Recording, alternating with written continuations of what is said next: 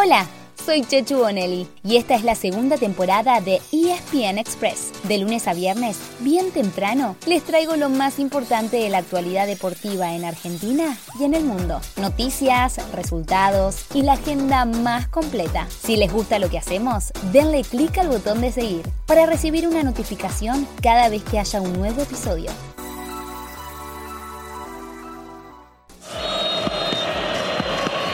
Se va a adelantar, va allí. ¡Gol! ¡Eh, Corinthians! Lo hizo Gil. 6 a 5 terminó la definición por penales. Y allí intentaban consolar a Benedetto, que mal logró su penal en los 90 y también en la definición de la serie. El delantero de Boca Juniors.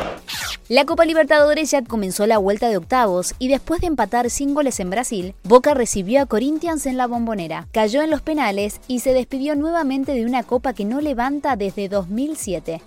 Hoy habrá dos duelos entre argentinos y los ganadores se enfrentarán entre sí en cuartos de final. Temprano, a las 7 y 15, chocan Colón y Talleres en Santa Fe, después de igualar 1 a 1 la semana pasada en Córdoba. Y a las 21.30, Julián Álvarez juega su último partido con la camiseta de River antes de unirse al Manchester City. En el Monumental, el Millo tiene que revertir el 1 a 0 con el que se impuso Vélez en Liniers. Marcelo Gallardo solamente haría un cambio, con el regreso de Nicolás de la Cruz en el mediocampo, reemplazando a Ezequiel Barco. En el Fortín, Diego Godín, capitán de la selección uruguaya, está entre los convocados, pero iría al banco de suplentes.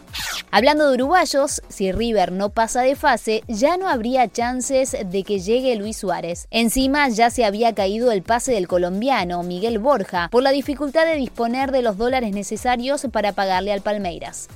Anoche hubo otro argentino en acción, pero por la Copa Sudamericana. En Santa Fe, Unión perdió 2 a 1 con Nacional y se quedó afuera, ya que también había caído 2 a 0 en Uruguay la semana pasada. Cerramos el capítulo fútbol de hoy con dos temas de Europa, una noticia y un rumor. La noticia, el Paris Saint-Germain presentó a Christophe Galtier como su nuevo técnico tras la salida de Mauricio Pochettino. Un rumor, Cristiano Ronaldo se quiere ir del Manchester United para jugar la Champions League y apareció un candidato fuerte a llevárselo, el Chelsea. Seguimos en Inglaterra pero cambiando de deporte para hablar de tenis, porque en Wimbledon Novak Djokovic tuvo que recuperarse tras empezar dos sets abajo para terminar venciendo en 5 al italiano Yannick Sinner y meterse en semifinales. No le enfrentará al local Cameron Norrie, a quien lo entrena un argentino, Facundo Lugones. Hoy es el turno de Rafael Nadal frente a Taylor Fritz y también del chileno Cristian Garín ante el excéntrico Nick Kyrgios. Dos partidos imperdibles, ambos por ESPN y Star Plus desde las 10.45. Nos vamos con dos noticias cortitas. En el volei Argentina superó a Canadá 3 a 2 por la Liga de Naciones y sigue con chances, aunque muy remotas, de pasar a la fase final. Vuelve a jugar pasada la medianoche del miércoles frente a Australia. Y en la NBA, los Milwaukee Bucks decidieron cortar a Luca Vildosa, aunque lo dejarán en el plantel para la liga de verano, mientras deciden si lo mantienen o lo negocian para la próxima temporada. Así llegamos al final de nuestro episodio de hoy. Soy Chechu Bonelli y de lunes a viernes, al comenzar el día, les cuento lo que pasó y lo que se viene en el mundo del deporte. Los espero en el próximo episodio con mucho más ESPN Express.